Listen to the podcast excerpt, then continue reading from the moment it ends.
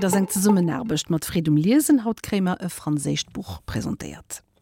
Logre et sa princesse aux petits oignons de Sabrina Ingilterra aux éditions Didier Jeunesse. L'ogre ventre rond a fui les forêts humides et sombres des Carpates et il est venu s'installer à Paris. Né d'un mariage mixte entre une mère ogresse cannibale et un père chasseur humain, il ne se sentait ni l'un ni l'autre. Et les ogres l'avaient rejeté, car pire que tout, il ne mangeait pas de chair humaine. Une brebis dans un troupeau de loups.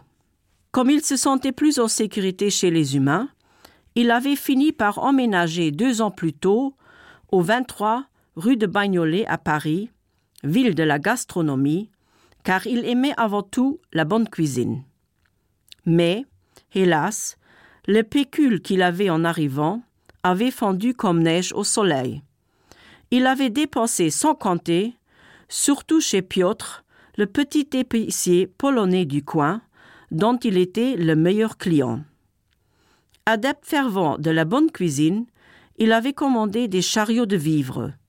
Or maintenant, l'ogre n'a plus le sou et ne sait plus comment se nourrir. Tout ce cheminement est minutieusement observé par sa voisine d'en face qui a pris un coup de cœur pour cet ogre cuisinier. Et il semble qu'elle a une bonne idée pour l'aider à s'en sortir. Un jour, un facteur sonne à la porte de Ventreran et apporte une lettre l'invitant à participer au grand concours annuel de gastronomie ogresse dans les Carpates. Le gagnant se fera remettre la coquette somme de vingt mille gallons d'or. Ce n'est pas rien, et Ventreran est si pauvre qu'il ne mange plus qu'un jour sur deux depuis des mois déjà. La faim le tenaille et l'empêche de dormir. Il ne peut donc pas rater une occasion pareille. Et c'est ainsi qu'il se met en route pour le pays des ogres.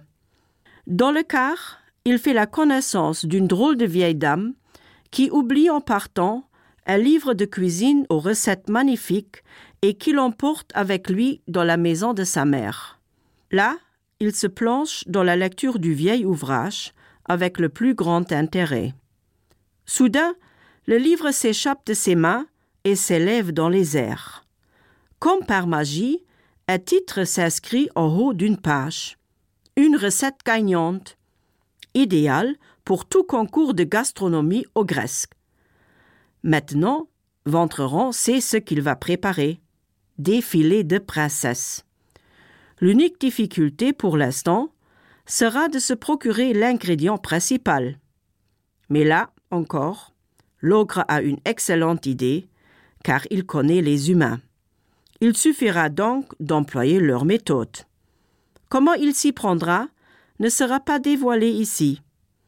En tout cas, le lendemain, une princesse pas très conventionnelle arrive chez lui et tous les deux commencent à préparer des plats succulents. Mais au bout de quelques jours, l'ogre ne se sent plus à l'aise à l'idée de dépecer cette princesse peu ordinaire pour en faire défiler serait-il en train de tomber amoureux de son principal ingrédient? Et quel plat présentera-t-il alors au grand concours gastronomique dans quelques jours? Tout cela reste à découvrir dans cet ouvrage sur la gourmandise et le plaisir de cuisiner puis monter d'un peu de magie. Un petit roman original et divertissant plein de saveurs délicieuses à déguster par les lecteurs et lectrices dès dix ans.